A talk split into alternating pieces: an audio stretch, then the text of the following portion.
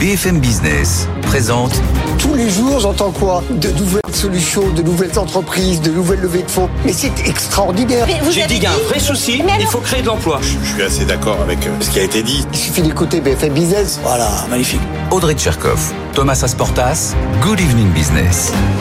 Allez, 19h, soyez les bienvenus si vous nous rejoignez dans la deuxième heure de Good Evening Business avec, comme tous les soirs, Audrey Tcherkov. Rebonsoir Audrey. Rebonsoir Thomas et rebonsoir à tous. Dans l'actualité ce soir, on a cette rencontre en tête à tête. Ça n'était plus Ouais. arrivé depuis 4 ans entre Charles Michel, Ursula von der Leyen et Xi Jinping à Pékin. Les grands de ce monde avaient évidemment beaucoup de choses à se dire aujourd'hui et la présidente de la commission se déclare satisfaite à l'issue de ce sommet. On va évidemment largement débriefer ce sommet à partir de 19h10, Audrey. Absolument. Et puis on débriefera aussi de la négociation qui est en cours à Bruxelles. C'est en ce moment sur les futures règles budgétaires européennes. hein. C'est ce fameux pacte de stabilité dont nous parlons tant tous les soirs. Et puis on va se pencher sur ce chiffre qui nous a euh, scotché Ouais. à BFM Business. Une offre d'emploi sur cinq dans les PME n'est pas pourvue euh, par rapport à un problème de logement. En tout cas, c'est ce que nous dit euh, le dernier baromètre de la CPME. Effectivement, ça nous a un peu fait bondir de nos chaises et j'imagine que chez vous aussi. On débat ce soir avec Nathalie Janson, professeure à Neoma Business School, Yem Wangnok, maître de conférence à Paris 1 et Eric Lewin, rédacteur en chef des publications Agora. On y va? À tout de suite. Allez, on en direct jusqu'à 20h. Good Evening Business, le journal.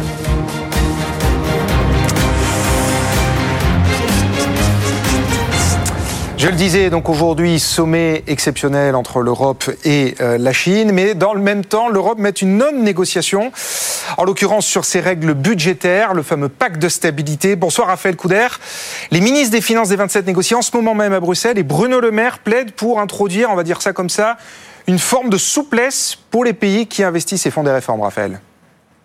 Oui, et il s'est même voulu un peu solennel ce matin avant de partir à Bruxelles. Bruno Le Maire, il dit c'est maintenant que se jouent les trois prochaines décennies de l'Europe. En fait, le ministre, il estime que les défis actuels nécessitent des investissements massifs et qu'il faut donc que les États membres soient incités à les réaliser, ces investissements. La France va donc plaider pour davantage de flexibilité, effectivement.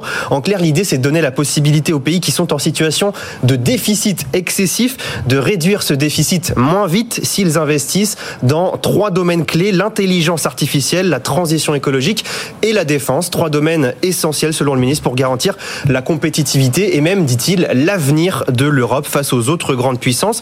Mais pour cela, il va falloir convaincre l'Allemagne et c'est loin d'être gagné. Certes, Bruno Le Maire dit qu'il a trouvé un accord avec son homologue allemand à 90%, mais il est clair que ce desserrement de la contrainte budgétaire suscite une réelle hostilité du côté de Berlin. L'Allemagne ne peut pas accepter un affaiblissement du pacte de stabilité, même Christian Lindner, le ministre de l'économie allemand, en avril dernier. Merci beaucoup, Raphaël Couder. La France, donc, qui veut faire bouger les règles budgétaires et qui veut aussi secouer sa recherche. Bonsoir, Léo Dumas. Bonsoir. Emmanuel Macron a réuni ce midi à l'Élysée la fine fleur de la recherche française, nos 300 meilleurs chercheurs, pour leur présenter son plan.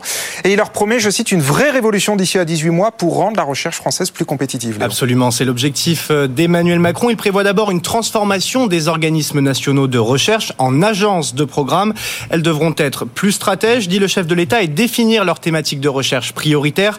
Concrètement, chaque agence aura un mandat, l'autorité et les ressources pour son programme, promet le président.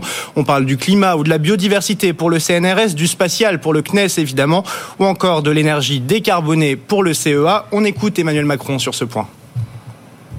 Agence de programme veut aussi dire capacité à oser davantage et à laisser toute la liberté académique aux meilleurs et savoir encore mieux accompagner toutes les équipes d'excellence émergentes. Ce que nous ne savons pas encore assez faire aujourd'hui, et les évaluations récentes le montrent.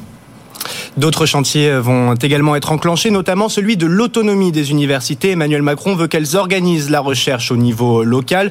Il veut aussi revoir leur gouvernance et bâtir avec elles de vrais contrats d'objectifs, de moyens et de performance. Enfin, le chef de l'État veut libérer du temps de recherche pour les chercheurs et cela passera par de la simplification administrative. Il s'agit par exemple de diviser par deux les délais de réponse aux appels à projets d'un an à six mois. Tout cela nécessitera évidemment des moyens. Un milliard d'euros du plan plan France 2030 sera ainsi mobilisé à court terme. Mais Emmanuel Macron compte, aussi sur les financements et les passerelles avec le secteur privé. C'est là qu'il y a un vrai décalage avec les autres pays, selon lui. Merci beaucoup Léo. Et puisqu'on parle de recherche et de science, c'est Sanofi aujourd'hui qui était très très attendu sur le sujet, puisque le groupe pharmaceutique présentait au marché son sa stratégie, pardon, son plan R&D d'ici à 2030. Et Sanofi devait clairement regagner la confiance des investisseurs après avoir lourdement décroché, c'était en octobre dernier, après ses précédentes annonces autour de la R&D. Hélène Cornet. Tout miser sur l'innovation et la recherche et développement, c'est l'objectif de Sanofi pour accélérer sa croissance et devenir un leader mondial de la pharmacie. Aujourd'hui, la priorité est donnée aux vaccins et à l'immunologie avec son médicament vedette, le Dupixent. Mais l'idée est bien de préparer le futur et d'anticiper les premières pertes de brevets en 2031. Le laboratoire estime que 12 de ces médicaments en développement actuellement sont de futurs blockbusters. Ils pourraient générer en effet chacun plus d'un milliard de dollars de ventes annuelles. Trois d'entre eux sont même de futures stars avec 5 milliards de dollars de chiffre d'affaires annuel en vitesse de croisière. Des annonces qui ne semblent pas avoir totalement convaincu la communauté financière. Le titre Sanofi a clôturé en baisse. Les analystes ont décidément une dent contre le laboratoire, à moins qu'ils ne soient moins enthousiastes que la direction sur le succès des médicaments évoqués. Certains n'en sont qu'au stade préliminaire des essais. Hélène Cornet, 19h06, le dossier Casino à présent, puisque les syndicats de l'entreprise avaient rendez-vous cet après-midi avec la direction du groupe pour parler de la reprise de Casino. Bonsoir Pauline Tadevin. Bonsoir Thomas, bonsoir à tous. La direction et les futurs repreneurs de Casino ont confirmé cet après-midi au syndicat la poursuite du démantèlement. les repreneurs n'ont pas tourné autour du pot, nous raconte le porte-parole de l'intersyndicale. Ils ont d'après lui confirmé leur objectif de vendre les 52 hypermarchés, les 291 supermarchés restants et les entrepôts de Casino. Il y a 18 000 emplois euh, dans les magasins, 2 500 dans les entrepôts et 4 000 dans les deux sièges, d'après ce représentant des salariés qui précise que l'équipe de Daniel Kretinsky, qui doit prendre les rênes en mars prochain, a assuré une nouvelle fois que le siège historique de Saint-Etienne serait maintenu, un siège qui abrite 2000 euh, emplois en charge notamment des grandes surfaces. À quoi ça sert de maintenir une coquille vide?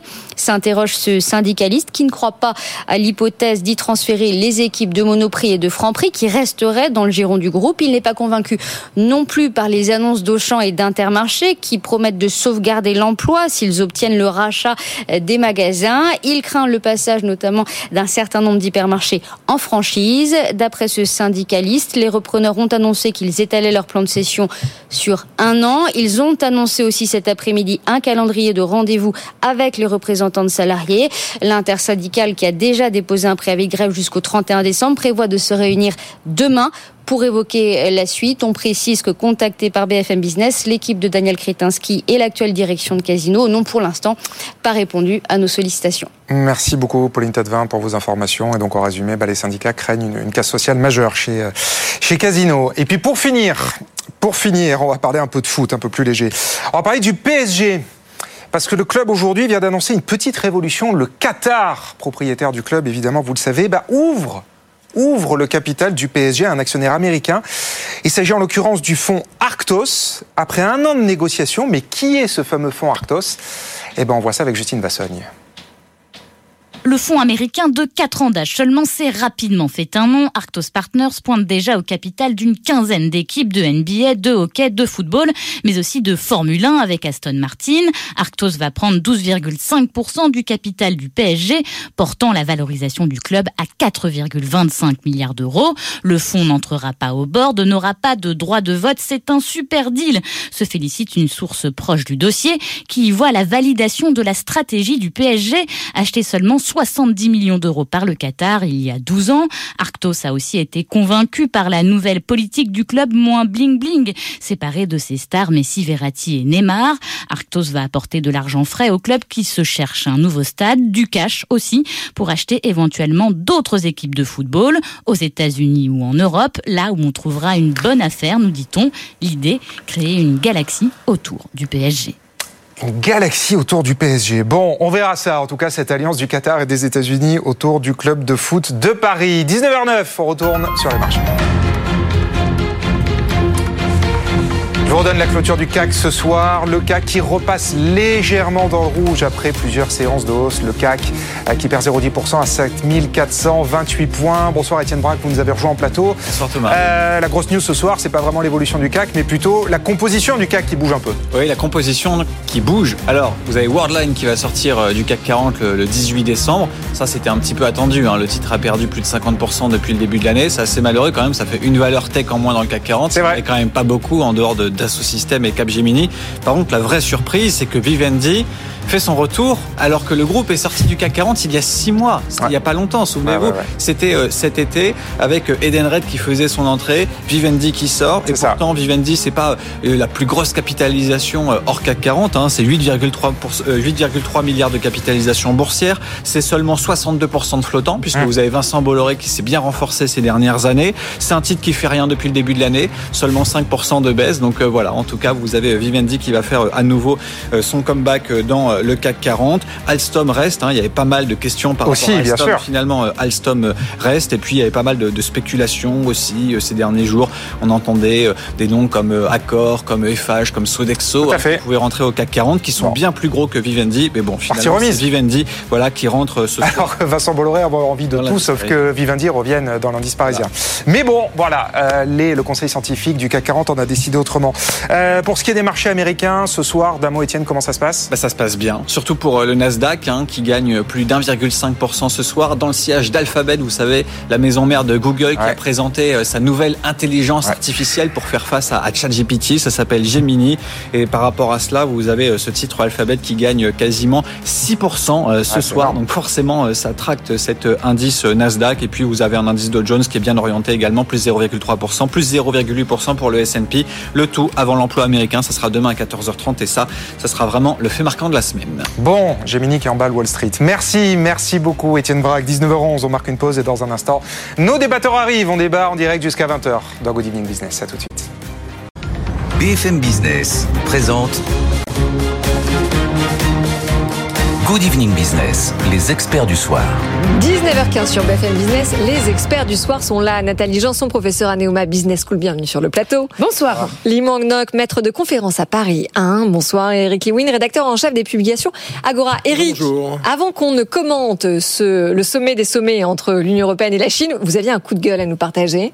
Bah écoutez, oui, c'est le, le nouvel entrant du CAC 40 euh, qui se trouve être Vivendi à la place de Worldline. Ça me choque pas sur Worldline parce que dans, sur Worldline, il y a eu quand même deux, mau- deux mauvais résultats et surtout un bug informatique. Ouais, c'est pas une grande surprise. C'est pas une surprise, mais franchement, Vivendi, qui était sorti du CAC 40 il y a six mois, je me dis quand même que les experts du Dan Red qui était rentré à ce moment-là. hein. Exactement. Ouais. Je me dis que les experts du, du CAC 40 qui sont indépendants d'Euronext, hein, c'est des experts indépendants, auraient peut-être ne sont pas trouvé si mieux. experts que ça. Euh, Vivendi, c'est simplement 8 milliards et demi de capi. Vous avez par exemple du Sodexo à 15 milliards, vous avez du Solvay dans la chimie à 14 milliards, vous avez de l'Eiffage à 13 milliards, vous avez de l'Accor à 10 milliards. On aurait peut-être pu trouver une, une- une autre solution que, que, que ce Vivendi.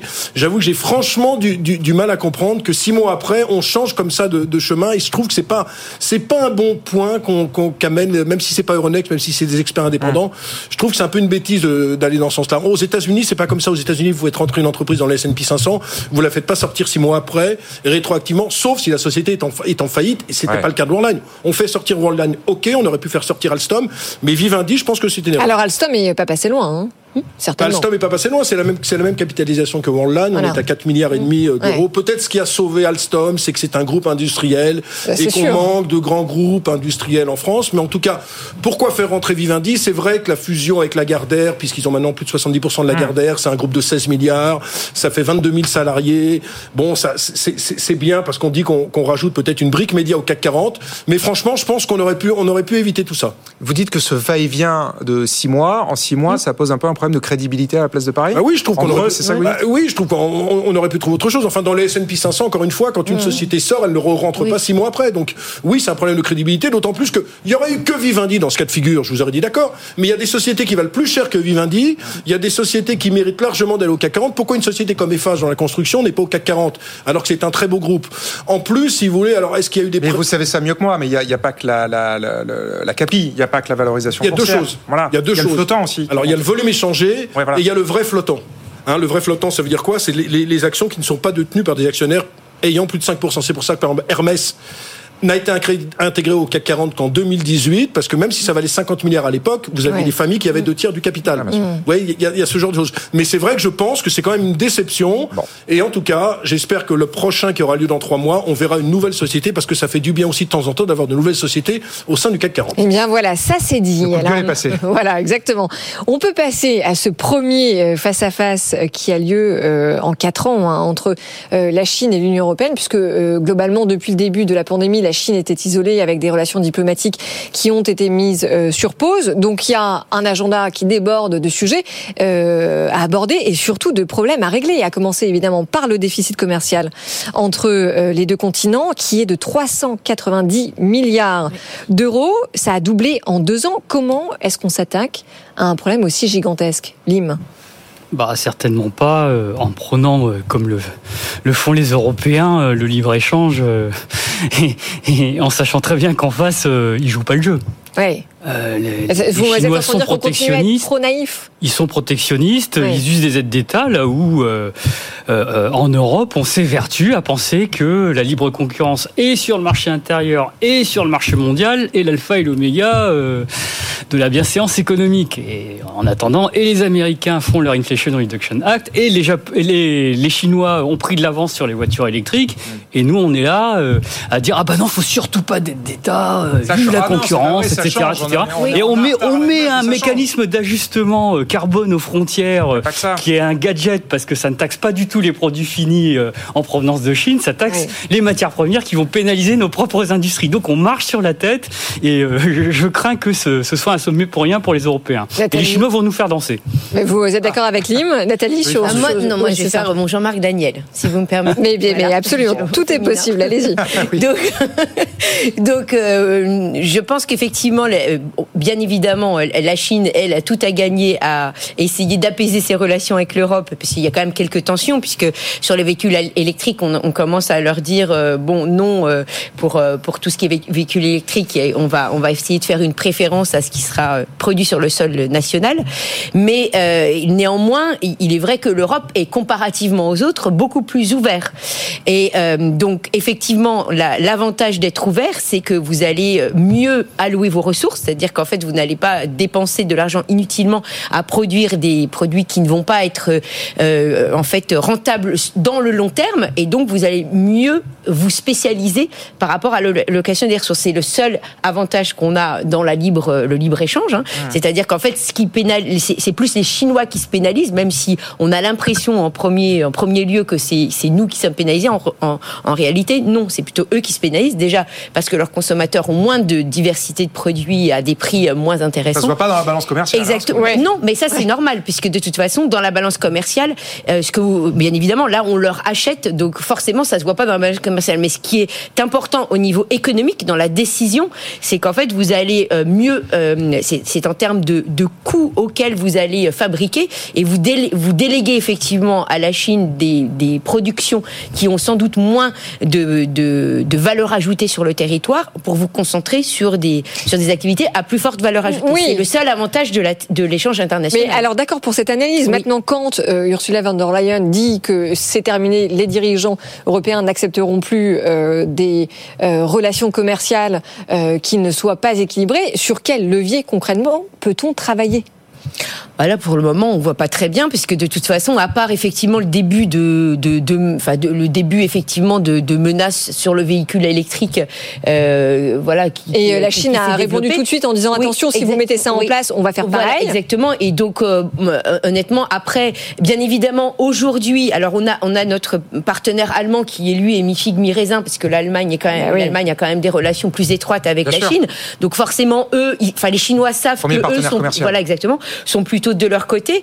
Euh, maintenant, du côté de la Chine, eux, ils ont un vrai enjeu parce que de toute façon, étant vu leur situation économique, en effet, ils n'ont pas d'autre choix en ce moment, en plus dans, dans le contexte vraiment conjoncturel, que de continuer à pouvoir exporter, parce que de toute façon, ils ont euh, un, un déficit de leur euh, balance des capitaux, c'est-à-dire qu'en fait, il y a beaucoup de Ouais. capitaux qui s'en vont, et donc ils ont besoin de pouvoir exporter, et surtout, c'est pour faire, euh, pour pouvoir écouler la production industrielle qui est trop importante. D'ailleurs, il y en a beaucoup qui soulignent qu'en fait, c'est la raison de la déflation, puisque aujourd'hui, on a, euh, quand on regarde la façon dont la Chine, en fait, euh, mène son développement économique, comme il y a une panne de la, de la demande intérieure, en tout cas, elle a ralenti, on voit qu'en fait, il y a une réallocation des fonds, notamment par les banques. Il y a beaucoup de prêts qui ont été accordés au secteur industriel en particulier, beaucoup et, et de, de haute technologie. Ça, a- ça a eu une croissance de, de plus de 30 à- alors que ils se sont désengagés donc de l'immobilier pour se ruer sur l'industrie. Mais il, faut bien qu'ils produisent pour vendre à quelqu'un.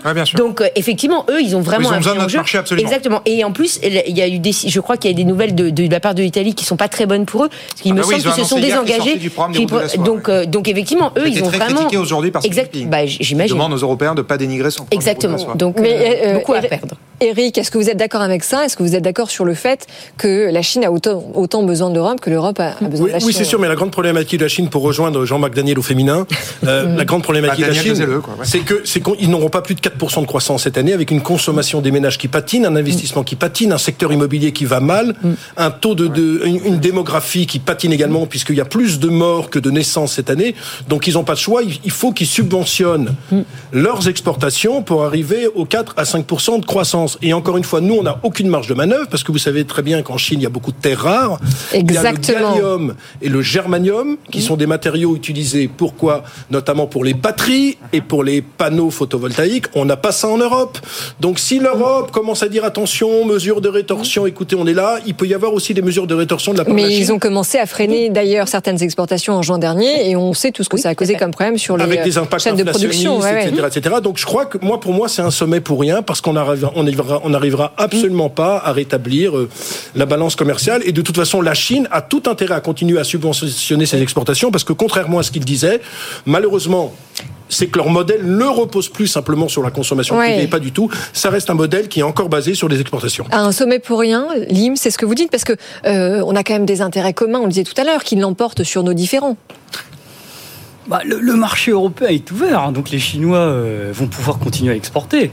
Et euh, alors, on, on est prisonnier de, de la religion euh, dogmatique de, de nos dirigeants européens en matière de libre-échange, mais on est, on est aussi prisonnier d'un autre fait, qui est que nos propres groupes industriels délocalisent leurs unités de production en Asie. Eh oui, ça, c'est clair. Et dans les excédents commerciaux chinois, il y a ce qu'on réimporte comme, euh, comme composants et comme, euh, et comme matières premières qui ont été sous-traitées en Asie. Hein, donc euh, on, on est doublement pénalisé et ils sont vraiment tranquilles. Alors évidemment, ils ont leurs problèmes de demande intérieure qu'il faudra un jour qu'ils règlent, mais en attendant, les marchés européens leur sont complètement ouverts et euh, ça se fait à notre détriment. Malheureusement, euh, le, le- le débat sur les aides d'État en Europe, je le répète, euh, est plombé par le fait que euh, un certain nombre de pays ne veulent pas que euh, l'on utilise les aides d'État, euh, notamment en France et en Allemagne, pour, pour développer nos industries. Mais regardez, Enfin, pardon, tout ouais. ce qui se passe. Voilà, sont les les- giga- les gigafactories Oui, c'est ça. batteries, On revient euh, dessus, ouais. C'était avant-hier, l'usine de piles à combustible hydrogène, euh, Symbio. Enfin, Il y a quand même des choses qui se passent aujourd'hui qui se passaient pas avant. Hmm. Je suis d'accord avec vous, il y a un énorme retard à l'allumage. On a 10 ans de Oui, mais moi, il y a- je- voilà, peut-être au moins. je, moins, je mais fais référence au sommet européen qui a eu lieu en février lorsqu'il s'est agi de répondre euh, À l'IRA américain. euh, euh, Bah, Aujourd'hui, alors justement, c'est marrant que vous parliez de ça. Le 11 Net pays, Zero Industry 11 Act pays ont dit, en- Oui, on se dit, en- 11 pays conseil dit, on dit non à l'extension des, des régimes d'aide d'État et euh, le- euh, ça, ça a débouché sur, euh, ça, ça a accouché d'une souris encore une fois puisque on, on a dit ah bah on va, on va, on va le faire tous ensemble, mais euh, comme personne ne veut financer une dette commune, eh bien il suffit d'utiliser les reliquats du fonds euh, Ah bah, il y a euh, du, du, Là, là, du, c'est indéniable. du, du- du plan de relance Next Oui. Generation EU. Résultat des courses en Allemagne la semaine dernière, la, la, la, la cour euh, De justice de Karlsruhe a dit ah bah non vous n'avez pas le droit Ouais, d'utiliser. ouais. Là les Allemands sont, sont, sont vraiment dans la mouise comme on dit. On, Oui, parce on va voir comment ils- ça va. ils avaient bien insisté à l'époque de ces fonds que Voilà. ça ne serait pas utilisé pour autre chose. Donc euh, on continue à faire les bisounours. Et pourquoi nos biens se vendent pas en Chine? Vous savez que les exportations de l'Europe vers la Chine, c'est la même chose que la Suisse. La France vers la Suisse, c'est grosso, grosso modo. Nous, on s'en tire pas mal avec les Oui, on s'en tire pas mal, mais pourquoi on a oui, du mal oui, alors Il y a aussi la on, s'en sort bien on avec le luxe, mais très très mal euh, sur les PME. Bien hein. sûr. Le, le luxe, ça marche très bien, les Oui. spiritueux, ça marche très Oui. bien. On a un gros problème sur tout le tissu des PME. donc voilà. il faut essayer de comprendre pourquoi avant de parler de subventions. Pourquoi on en est là? Mais c'est euh, bien pour ça que le gouvernement, justement, a annoncé certaines mesures qui vont en ce sens, avec euh, justement la mise en place d'une grande vitrine pour l'ensemble euh, des biens produits par les PME françaises C'est de la cosmétique. en direction Ouais, de la ça, c'est de la Chine, cosmétique. euh, C'est de la com, présence des PME lors des déplacements euh, officiels. Ne dites pas que vous croyez à ça, c'est de la Bah, cosmétique. c'est non, de mais je vous, tout mais je ça. vous demande ce que vous en pensez, vous Parce qu'il ne reste plus qu'une. Plus qu'une. Bah alors oui, effectivement, réagissez à ce que, à ce que vous dit Audrey. Non, bah, ouais, c'est que de la com pour vous, tout ça? C'est que de la com, oui. Il faut, il faut d'autres mesures que dire je veux un grand plan PME. Il faut des mesures, il faut des mesures d'aide, je suis tout à fait d'accord. Il faut des incitations à investir, il faut beaucoup de choses. Il faut développer notre tissu des PME. Il faut une vraie politique industrielle et arrêter de faire la com en disant à l'Élysée, ouais, super, il nous faut un grand plan. Bon, ça, c'est le programme étincelle. Euh, il nous reste. En parlant de cosmétique, voilà, c'est le, le nom du programme. Pour qu'on sache de quoi on parle, il nous reste juste une petite minute. Au-delà de l'économie, quand on voit la géopolitique, quand Ouais. on voit les différences, les fossés majeurs qu'il y a sur les dossiers ukrainiens et Taïwan, est-ce que de toute façon l'économie n'est pas prisonnière, prise au piège euh, des considérations géopolitiques qui les dépassent? Non Enfin, je. je... Est-ce Oui, qu'on peut parce que arriver la- à s'entendre Ouais, ouais. et à faire du commerce quand on a des dossiers aussi majeurs parce, parce que la Chine, on le rappelle, n'a jamais condamné Moscou pour son offensive. Ah bah la, la- la Chine ne va pas condamner Moscou. Elle Voilà. considère que euh, Taïwan est sa chasse gardée, tout comme Moscou considère que l'Ukraine c'est sa chasse gardée. C'est ça. Donc il y a un modus vivendi là-dessus. Et comme la France euh, entend jouer euh, une toute petite musique gaulienne à part euh, euh, dans le monde occidental. Bon, euh, j'ai pas le sentiment que euh, il y aura quelqu'un qui va vraiment contredire euh, lors de ce sommet euh, la Chine. Bon, en tout cas, ce sera le mot de la fin. Enfin, Après, voilà. ju- juste pour Ouais, les cons quand même, oui. euh, les entreprises européennes, c'est quand même 8% de leur chiffre d'affaires en Chine. En moyenne, alors que c'est simplement 5% en Amérique du Nord. Donc elles peuvent pas non plus, on peut pas non plus être dans un jeu avec la Chine, dans une espèce de guerre commerciale. faut faire aussi très Non, non, mais attention. c'est pour ça, absolument. Bien sûr, oui, faut oui. faire très attention. Oui, oui, absolument. Et Bon, Ursula on va suivre, euh, s'est dit très satisfaite. Vous, manifestement, Oui. non, mais elle, oui. C'est de la bah, com encore. bah, on attend de voir ce qui, ce qu'il Ah en ressortira vraiment. Voilà. les mesures, attendons, attendons de voir ce qui va en sortir. Ouais. Bon, allez, eh ben, euh, en attendant, nous on marque une pause, 19h30, je vous redonne les principaux titres de l'actu et on continue à débattre. On parlera du pacte de stabilité et, Et pas difficultés que. associées Ouais. qui empêchent les entreprises de recruter. À tout À tout de suite. BFM Business présente Good Evening Business, les experts du soir. 19h35 sur BFM Business. On parle maintenant de la réforme du pacte de stabilité des règles budgétaires européennes. Nous sommes toujours avec Nathalie Janson, Limang et Eric Lewin. Donc ça y est, les ministres des Finances euh, des 27 se réunissent ce soir et demain hein, pour la dernière fois cette année avec l'objectif d'arriver à un accord. Alors Bruno Le Maire a quand même annoncé que la France et l'Allemagne sont d'accord, une fois n'est pas coutume, à 90%. Avant de rentrer dans le détail euh, de cette réforme, est-ce que euh, le sujet des règles budgétaires est encore important quand on voit qu'en face, les États-Unis et la Chine s'endettent à tour de bras pour financer leur croissance? Nathalie Janson, allez-y. Alors moi, je vais défendre. Voilà, Voilà. je vais défendre ce pauvre pacte qui, voilà, qui euh, énerve tout le monde. Alors je, je ne dis pas qu'il a une valeur euh, parce que c'est vrai qu'en fait il y a un pacte, mais ça fait longtemps qu'en fait les règles sont rarement appliquées. Donc on pourrait se dire, mais pourquoi il continue? Enfin, ça, rarement ou jamais. Il y avait 72 des, des pénalités qui n'ont absolument jamais été appliquées. Nous, on a quasiment je- toujours dérogé, je crois, à la règle. Il y a eu très très peu de cas où on a pu le respecter. Et je, là où ça a son importance, je pense, c'est euh, par rapport à la notion de copropriété que représente euh, l'union monétaire aujourd'hui. C'est-à-dire que dans les pairs euh, qui ont inspiré l'union monétaire, c'est-à-dire les fameuses zones monétaires optimales, Oui. il est effectivement inscrit que pour que les choses se passent mieux, il faut donc être relativement avoir une certaine homogénéité dans les pays qui composent cette union. Et je pense que le pacte de stabilité, même s'il est rarement appliqué, sa vertu, c'est que ça rappelle les règles de la copropriété. C'est qu'a a priori, on devrait tous travailler dans cette perspective. Maintenant, je suis bien consciente qu'il n'y a pas toujours un consentement à ces règles, on est bien d'accord, mais cette espèce de discussion permanente sur le fait, cette musique qui dit que pour qu'on soit tous dans la même union monétaire, pour pas qu'il y ait trop de crises, pour pas que voilà on- la Banque centrale européenne ait trop de Ouais. boulot sur la planche, ce serait une bonne idée Non, mais qu'on là, aille dans la même quoi. voilà. Oui, exactement. non mais alors d'accord, d'accord pour avoir un cadre et pour avoir des règles en place. Maintenant, ce pacte euh, de stabilité, il est est hérité des années 90. Il est quand même complètement obsolète dans sa méthode, tout simplement parce que le monde a changé. Euh, Quand on voit qu'il impose aujourd'hui un plafond de dette publique à hauteur de 60% du PIB, il faudrait prévoir un contrôle sur l'évolution des dépenses, qui est quand même un indicateur euh, beaucoup plus pertinent que le déficit. Lim. Oui, permettez-moi de resituer. Je le vous débat. permets. Le pacte de stabilité a été euh, suspendu en vertu de l'activation de la clause dérogatoire. Tout à fait. Qui, qui en permet la suspension. euh, Par rapport à la pandémie. par rapport à la, pandémie, pour Ouais. permettre très précisément aux États euh, de s'endetter et de financer euh, et euh, les dépenses nécessaires à la crise sanitaire, à faire pour faire face à la crise sanitaire et euh, la relance euh, de l'économie en, en sauvegardant euh, l'emploi euh, par le chômage partiel, les PGE, etc. Et après, les dépenses face Bon. à l'énergie. Et tous les États sont entendus pour mandater euh, la Commission pendant cette période pour qu'elle revoie les, les règles du pacte de stabilité parce qu'on a observé qu'elles étaient inapplicables, qu'elles étaient trop rigides, qu'elles avaient conduit non seulement toute la zone euro au bord de la déflation dans les années 2010, mais qu'elles ne permettaient pas, lorsqu'il y avait des, des chocs euh, soit généraux, soit euh, spécifiques à chaque pays, euh, à chacun de, de faire face. Et par-dessus le marché, on s'est rendu compte que les dépenses nécessaires à la transition écologique nécessitaient euh, un endettement euh, plus important euh, temporairement si on voulait euh, atteindre euh, les objectifs euh, qu'on s'était fixés de, de réduction euh, du, du nombre de degrés, etc. Oui. Enfin, de, de- Du réchauffement du climatique. réchauffement climatique limité. La Commission a fait une proposition très ambitieuse et pas du tout allant dans, dans le sens que, Tout à que fait. dit, que Et- dit ouais, Nathalie. ouais, complètement, La. Commission a fait une proposition très ambitieuse euh, qu'elle a, qu'elle a publiée euh, euh, au mois de mars, permettant très précisément aux États de disposer du temps nécessaire pour engager les investissements pour la transition Oui. écologique. Et Oui. donc, il y avait 4 ans pour revenir aux 3%, plus 3 ans en plus. Donc, Oui. ça veut dire 7 ans, soit l'espace... Si on d'un- fait ces investissements-là. ouais, l'espace d'un cycle économique pour, euh, pour permettre aux États d'engager les dépenses nécessaires. Donc là, ça, ça leur permettait vraiment de faire des- d'engager ce qu'on appelle des politiques anticycliques, centrées sur la transition écologique, euh, de, de financer éventuellement les aides d'État si Bruxelles euh, nous, nous, nous permettait d'utiliser euh, ces régimes.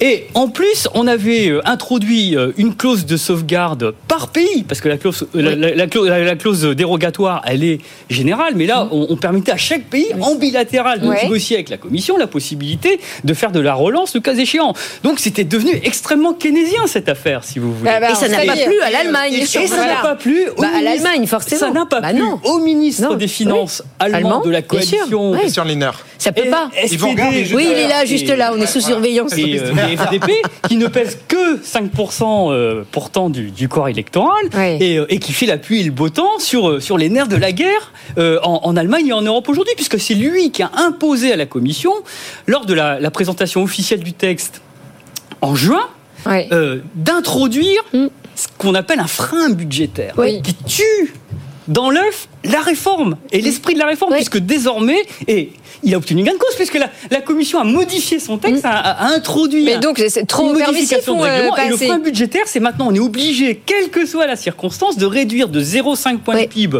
tous les ans le déficit. Donc ça tue tout le reste. Et donc l'Allemagne a durci le pacte de stabilité, là où la philosophie initiale, c'était de l'assouplir. La Et que philosophie dit la française, France Et que cas. dit la France Quand Monsieur Alors. le maire dit je suis d'accord à 90% avec l'Allemagne, ça veut dire qu'ils vont toper. Et ça veut dire que euh, la France attends, attends, ne ils- va pas me Ils vont toper sur ce que veut l'Allemagne ou sur ce que veut la sur France ce que veut l'Allemagne. Et ça veut dire que la France ne va pas mener la bataille Ça, en emmenant tous les pays du Sud sûr, avec non. elle pour pouvoir disposer de marge de manœuvre supplémentaire. Et euh, j'étaye mon raisonnement. Si vous prenez le programme de stabilité euh, français 2024-2027, vous observerez que la réduction des déficits programmés, elle correspond très précisément au frein budgétaire de moins 0,5 points de PIB par an. Alors ils vont pas y arriver parce qu'ils ont surévalué les hypothèses de croissance.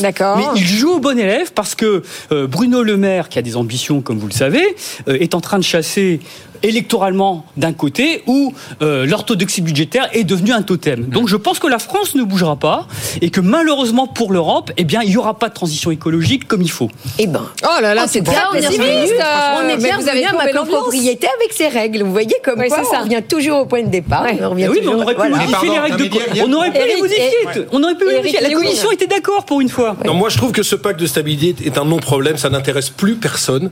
Je regardais avec la dette publique. Ça intéresse Lim. Hein. Oui, ça l'intéresse, ça l'intéresse parce Et que quand vous faites une loi de finances, c'est le cœur de le Non, mais je suis d'accord, c'est un prof de. Sciences Po, mais regardez, Euh, on a, un la réforme des retraites, c'est le pacte de stabilité. Je suis d'accord, mais la dette publique, c'est 90% du PIB dans la zone euro en moyenne. On se rend compte que nous, on en est à chipoter avec des 0,5, des 1%, alors que les États-Unis font une relance bah, budgétaire. voilà, tous on revient à la question initiale. Je vous rappelle quand même que cette année, le déficit budgétaire américain, ça sera entre 6 et 7% du PIB, et que tout le monde s'en fout. Et c'est pas un Pendant sujet pour eux, ils ont c'est fait clair. l'IRA, ils ont fait le CHIPS Act, ils ont fait l'Investment Act. Donc moi, je pense qu'il faudra, en- il faut en arrêter avec ces problèmes de déficit budgétaire. Il faut sortir des clous avec les 3%, avec les 60%. Il faut être beaucoup plus, il faut faire en sorte de faire redémarrer nos économies, faire peut-être plus de politique budgétaire. Et moi, j'ai envie de dire une chose quand même. Je regardais la transition énergétique. C'est 60 à 70 milliards d'euros par an de dépenses. Comment on fait? Comment on la finance? rien qu'en France. Rien qu'en France. Comment on la, comment on la finance? Et ça, c'est jusqu'en 2030. C'est jusqu'en 2030. Ah oui, Donc comment on finance tout ça? Donc moi, si vous voulez, j'ai le sentiment que c'est quand même un peu un- une question d'arrière-garde. de dire- Oui, mais avec le frein On est d'accord budgétaire, avec vous Je suis d'accord avec vous, mais vous pourrez pas avec le frein budgétaire. D'accord, mais comment alors comment on, comment on fait cette comment on, fait ce financement de la transition énergétique? Par les Bah, Moi, je entreprises et la question à l'innovation. Bruno Le Maire. Comment on Et- fait? On augmente c'est les impôts, faut Bah, on augmente pas les impôts, Nathalie, Nathalie, on a un crédit carbone supplémentaire beaucoup plus cher. Comment on fait? C'est là, c'est là le, Eh le- eh problème. eh bien, c'est pas l'État qui le fera, c'est tout, c'est très bien. Une très bonne idée. Bah, non, bah, non, mais attendez, Nathalie, les, les, euh, efforts sont censés être partagés à participer le privé. 50-50 Bah, bien entre le privé et le public. Oui, mais je pense que la transition se fera d'autant mieux que ce sont les entreprises qui la feront. Voilà, c'est mon sentiment. Et je pense que c'est. euh, Au risque de dégrader leur rentabilité, d'avoir Mmh, encore une rentabilité ah, opérationnelle qui diminue, Non, si. parce que non, parce que si, si on favorise l'innovation, forcément, tu- on a des solutions qu'on ne connaît pas aujourd'hui qui seront euh, sans doute très efficaces. Mais si en fait on, on- on s'appuie sur l'État, on n'a on pas for- on n'a pas forcément la meilleure solution. On Donc l'a je- pas fait pour le photovoltaïque, c'est les Chinois qui l'ont fait. 80% du photovoltaïque, Oui, c'est les oui, Chinois. mais voilà, est-ce que- c'est Sur, mais- Sur le renouvelable, c'est les Chinois. Sur le nucléaire, si c'est pas l'État, c'est qui? Si c'est pas EDF. Non, mais c'est vrai. Non, mais vous voulez, parce que oh, il y a il y a des mauvaises raisons de s'endetter, comme euh, les, les frais de fonctionnement, évidemment, qui s'empilent toujours les uns sur Mais- les autres. Mais il y a aussi des bonnes raisons de s'endetter, et Le- certainement le climat est la meilleure raison de s'endetter. Sans doute, mais le problème avec le financement public de ce genre de projet, c'est qu'en fait, vous ne savez pas si en fait le projet est réellement rentable, c'est-à-dire qu'en fait, où est-ce qu'il y a le biais de la présence publique qui fait qu'il va devenir rentable? Ce que je veux dire, c'est qu'il est pas rentable. Mais oui, mais oui, c'est peut-être pas la Parce meilleure solution. C'est pas rentable. Le privé n'ira pas là-dedans. Vos actionnaires qui Bah, disons que- non, mais le, vont pas. le- le retour est très faible, et par ailleurs, les délais d'amortissement sont très longs. Il y a plein de solutions écologiques qu'on ne connaît pas aujourd'hui, qui seront sans doute rentables et qui n'ont pas à être subventionnées par du public. Souvent, ce qu'on sous-estime dans ces problèmes de transition économique, c'est que c'est le privé qui va sans doute trouver plein de solutions. L'innovation, euh, elle passe par le privé, bien sûr. Mais, oui, euh, enfin, mais elle n'a pas besoin d'être financée par le public. S'il y a une tension, s'il y a un problème, il y a une solution. C'est ça, qu'on. pas être les mé- qu'on- ça peut pas être les ménages qui financent tout ça. euh, bah, La pression fiscale est déjà importante en le- France. Ça peut le- pas être les le entreprises qui financent le- tout ça. le- Sinon, le- ça dégradera leur rentabilité par rapport à leurs Bah, concurrents. Donc, il y y le y a une vraie finance par- problématique. Il y, a une, il y a une problématique parce qu'effectivement, il y a une présence, il y a un marché, un marché de, de, de financement en France qui est relativement monopolisé par l'État. Oui, on est bien d'accord. Mais c'est plus un problème de financement qu'un problème de, de, de rentabilité, ces, ces histoires de, de transition. Oui, mais très précisément, ça peut très bien être des entreprises privées qui engagent des investissements, mais la commande publique, au départ, c'est elle qui lance le truc. S'il n'y a pas la commande alors, publique, le- le- le- bah, vos entreprises, elles ne le feront pour pas. rebondir sur ce que vous dites les uns et les autres, le pendant de cette réforme du pacte de stabilité, c'est l'union des marchés de capitaux. Oui. Voilà. Mais alors ça, justement, Nathalie Janson, vous pensez qu'un jour ça peut arriver Que ça Euh, serpent de mer euh, de- Oui, oui. ça- alors là, pour le coup, c'est un vrai serpent de mer. Euh, pour le moment, non, il n'y a toujours pas d'unification. Et, et de toute pourquoi façon, Pourquoi Pourquoi Bah, parce qu'en fait, on, on a on a des, des particularités qui font que de toute façon, les, les investisseurs perçoivent de façon distincte en fait les pays qui composent euh, euh, l'Europe. Donc effectivement, il n'y a pas de substitution parfaite des titres entre eux. C'est-à-dire que effectivement, quand on regarde la- la- le marché de la dette souveraine, bah, la, la dette allemande, c'est toujours celle qui sera la mieux évaluée et, et celle qui sera de meilleure qualité. Et vous avez beau euh, faciliter, tout- faire tout ce que vous voulez pour que la circulation en fait soit libre, la, la façon dont est perçue, dont sont perçus en fait la qualité de ces différents euh, titres, elle est toujours distincte. Donc ça, pour vous, ça n'arrivera pas. Ah, ça n'arrivera pas. Non, non, non, non. Il y aura pas de, il y aura pas de magiquement d'homogénéisation euh, Alors que des la France et l'Allemagne le veulent. Là, pour le coup, Oui, ah et oui, oui. Christian Lindner, là, qui nous regarde Oui. derrière, et Bruno Le Maire, ont signé tous les deux des tribunes pour appeler à cette union des marchés de capitaux. Mais Eric Oui, vous mais expliquez. vous savez, la, Oui. problématique, des défi- la problématique des déficits bu- budgétaires et des dettes publiques, en fait, dans les salles de marché, de- parmi les investisseurs internationaux, on s'en fiche complètement. Je vous rappelle que le 10 ans français est à 2 2,73, Ouais. Beaucoup le retombé. 10 ans, le ouais. 10 ans italien est à 3 3,95, le 10 ans espagnol est à 3,2%. Donc, en réalité, que le déficit public augmente beaucoup, que la dette publique, ça ne pose aucun problème. Je me rappelle qu'on avait dit que dès que le déficit français dépasserait les 100% du PIB, il y aurait un problème, on serait sanctionné. On n'a même pas été sanctionné par Standard Poor's, on a gardé la même note la semaine dernière. Ça Et, avec un- une dette publique qui sera à 110%, on est à 2,70 sur le 10 ans français. Donc vous voyez très bien qu'on s'en fout complètement de ces décisions qui sont prises à Bruxelles.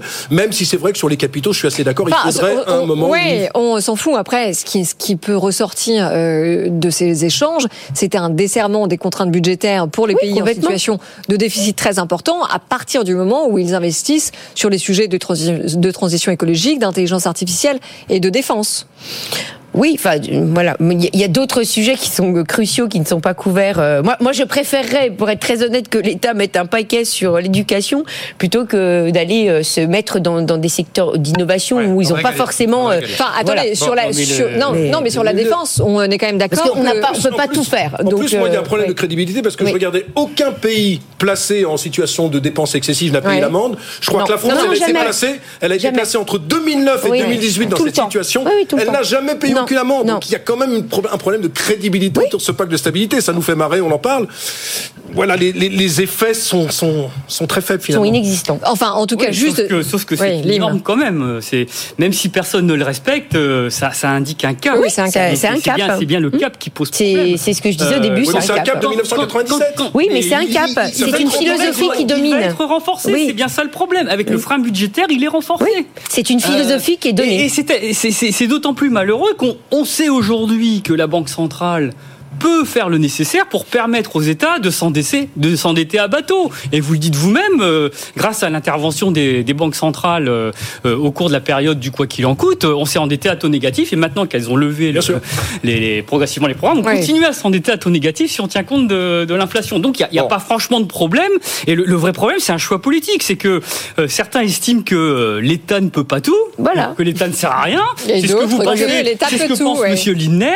Et il y en a d'autres qui pensent que le marché ne peut pas tout. Oh, je pense que l'Allemagne Et- n'est quand même pas le symbole du libéralisme le- le plus franc. L'expérience récente montre que euh, euh, le, ceux qui pensent que le marché euh, peut tout euh, bah, Bon, se comportent comme de des près. bisounours. En tout cas, cet ECOFIN, comme on dit, cette réunion des ministres des Finances des 27, ça démarre ce soir par un dîner informel, comme on Ouais. dit dans le jargon. Et puis demain, on verra si cette fumée blanche ou pas qui aboutit ou pas sur cette réforme du pacte de stabilité. Il nous reste un peu moins de 10 minutes. On voulait parler de cette enquête de conjoncture de la CPME, la Confédération des PME, euh, sur les perspectives de 2024, comment les patrons euh, de PME voient l'année prochaine, est-ce qu'ils vont embaucher, est-ce qu'ils vont augmenter les salaires? Et alors, le chiffre qui a retenu notre attention, c'est qu'une offre d'emploi sur cinq dans les PME n'est pas pourvue à cause du logement. À cause du logement. C'est quand même dingue. 20% des offres d'emploi non pourvues à cause du logement. Et c'est le double d'il y a six mois.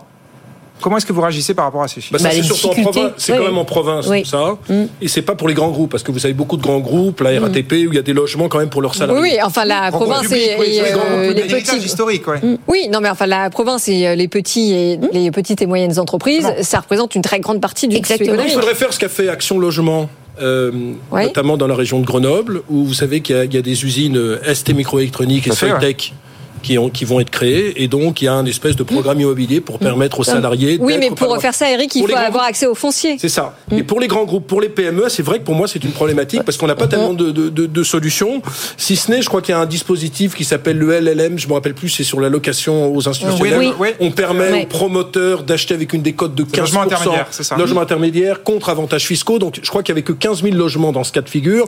Il faudrait monter à beaucoup. 50 000 Ouais. pour essayer d'éponger un peu le déficit. Il manque, il manque, ouais, 150 000 nouveaux logements par an. C'est drôle, on en revient à, Et à- 1,2 au million loge- de logements sociaux. hein. On, Oui, on oui, en revient au logement de, me- de mes grands-parents. Mes grands-parents habitaient Oui, dans les ça. logements de l'usine. Eh oui, Donc euh, c'est dingue quand on y pense. Mais euh, effectivement, c'est un, un sujet en France. Et euh, effectivement, le problème de mobilité, c'était pas très étonnant que ça arrive à un moment où le marché immobilier est, est dans une phase euh, plutôt basse, puisqu'effectivement, ça veut dire qu'on a non, plus non, de non, mal. Dans une crise euh, Euh, majeure. on est, on Non, est, non, enfin, oui, mais enfin, une crise, euh, c'est pas partout pareil, donc c'est pour ça que. Enfin, pour l'instant, c'est un gel des voilà, transactions, mais baisse et, pas et justement, comme il y a un gel des Non, mais la transactions. oui, oui, pas les prix, mais la donc, filière. euh, mais ce que je veux dire, c'est que comme il y a bâtiment, gel des transactions, ça explique que ça soit aggravé. Puisque comme il y a gel des transactions, les, les, les, les, les personnes qui doivent bouger, en fait, si elles sont propriétaires là où elles sont, bah, elles bougent encore moins, Ah bah, puisqu'elles ne veulent pas Ah, vendre. figé, donc ouais. effectivement, là, c'est Ouais, ouais. c'est assez cohérent avec, avec la situation immobilière. C'est-à-dire que c'est normal qu'ils aient pas envie de bouger, puisqu'ils ne peuvent pas se. Mais alors justement, avoir parce un que si on, liquide. si on parle quand même un peu des solutions pour terminer Oui, sur une note une euh, allez, positive. optimiste et positive, euh, et ben ça passera forcément par l'augmentation des salaires. Lim. Les, les emplois vacants, oui, a- enfin, ça passera Non, forcément. mais pour permettre aux salariés de pouvoir se loger et avoir accès euh, à des logements. euh, Oui, bah déjà pour euh, faire face euh, aux pénuries de, de main d'œuvre, oui, euh, certains, Oui. certains employeurs dans certaines branches euh, seraient bien avisés d'augmenter les salaires. Et on a vu que dans la restauration, dans les négo- négociations annuelles obligatoires, ça commence à se faire. Oui. Il y a- une prise de conscience que euh, il y a des Bon, a aussi eu, parce que oui. c'est mal payé. Bon, maintenant, euh, la la question du logement. euh, restera prégnante même si on augmente les salaires parce qu'il y, a- il y a un vrai problème sur le marché locatif. Les, les métiers en tension et les, les, les salariés dont on parle ici sont Ouais. des, des salariés euh, qui, qui, qui sont payés à des niveaux qui ne leur permettent pas d'accéder à la propriété. Donc, Oui, tout à fait. ouais. ce sont des clients potentiels du marché locatif qui est tendu. Euh, et on, on a un effet en cascade parce que dans le marché du neuf, comme ça construit plus, euh, ben, il y a moins de logements disponibles dans, dans, dans le marché locatif et, Mm. et, et- et forcément les, les loyers euh, finissent par se tendre. Et pourquoi le, le, le, le marché de la construction est-il en berne? Parce que très simplement, les, les taux ont monté et que de- de- depuis un an, Oui, oui, la, non, la- alors la ça- hausse des taux. Ça, ça a rajouté une couche au problème. Oui, mais il existe déjà. Enfin, les taux se mettent à baisser, là. On peut prendre le corollaire à l'envers. Les taux se mettent à baisser, donc on peut penser que ça sera meilleur pour le marché ouais. immobilier Enfin, en les Quand 2024. même les taux, quand bien même les Bah, taux les étaient à zéro, on avait des problèmes de Ça s'est logement nettement détendu sur les taux. Bah, parce que structurellement, bah, le- la France. on, a, un gros problème de marché de la location puisque c'est comme sur le marché euh, de l'emploi, c'est-à-dire que si vous rendez compliqué la sortie du bail ou le fait que vous vous, vous pouvez gérer votre euh, vo- votre locataire euh, de façon libre et, et moins vous fa- favorisez son accès. On sait très bien qu'en France, le fait qu'on qu'on qu'on ait tendance à protéger le locataire empêche en fait la location. C'est quand même un, truc qui est qui est prouvé dans beaucoup d'études. C'est-à-dire que plus on protège le locataire pour que il soit effectivement, euh, il puisse rester dans le logement euh, malgré des problèmes de paiement, et moins en fait on favorise euh, la location des logements. Oui, mais en même temps- on libéraliser le marché. bah, le- dans tous les pays, enfin, je veux dire, il n'y a pas de marché qui, là, enfin, tous ceux qui essayent de, enfin, vous interrogez tous ceux qui veulent louer à Paris, ils vous raconteront à quel point c'est compliqué Non, mais pour, la Provence, pour c'est la pas même comme chose. ça, Nathalie. C'est plus facile quand même. en C'est plus facile, mais c'est quand même mais c'est quand même un des problèmes. C'est-à-dire que lorsqu'on fait face à, à une location qui est euh, qui est rigide en fait dans sa gestion, eh bien, en fait, mais les propriétaires ne veulent Non, mais attendez, parce que si on sort de Paris, en effet, comme le dit Eric, euh, si on va du côté de Dunkerque, 4 gigafactories euh, ouvertes, 16 000 Ça fait emplois trop. pour voir. Oui. Est-ce Ça qu'on va n'absorbe pouvoir pas. loger Oui, oui, les salariés il y a pas de logement. Oui, Oui. Il serait juste s'il y avait des logements Oui, vacants, non, mais là, oui, oui, il y, a, y aussi, oui, oui, on fait, on Donc il y a un problème de séquence, quand même. Oui, oui, oui, oui, non, mais il y a tout à fait. Mais ça, ça fait, ça fait longtemps qu'on qu'on manque d'un déficit. Donc entre Ouais. le fait que que le foncier, euh, lorsqu'on veut faire les logements sociaux, il y a des, des, des communes qui payent les amendes, Oui. qui n'en font pas. Enfin, je veux dire, il y a toute une série. Le, le marché est très très compliqué en France. En tout cas, ouais, ce sera le, enfin pour boucler la boucle là-dessus, le gouvernement est en train de, de prendre conscience du fait que c'est pas seulement un problème social, mais un problème Oui. macroéconomique. C'est-à-dire que si effectivement on n'arrive pas à loger les gens, la bataille pour le plein emploi et la réindustrialisation, ça marchera pas. Chose France, les gigafactories, tout ça, si effectivement on met personne dedans. Tout est imbriqué, bien sûr. Voilà, oui, non, mais le- le- la, la nouveauté, on va dire, c'est qu'on on- on commence à prendre conscience du caractère macroéconomique de la question, et pas seulement social. Tout à fait. Évidemment, même si elle est centrale. Sans parler des grandes Eric, le villes la où le problème de Airbnb fait qu'il Oui, n'y a plus du tout grave, de location oui. longue durée, il n'y a que des locations courte Tout à durée. fait, alors là, à c'est- Paris, vous ne pouvez plus vous loger, à Lyon, vous ne pouvez plus vous loger, Oui, à Marseille. c'est un, ne effet aussi très. Alors là, parfait au niveau de l'exemple que je donne aux étudiants pour leur montrer comment le contrôle en fait euh, va, va créer en fait des distorsions.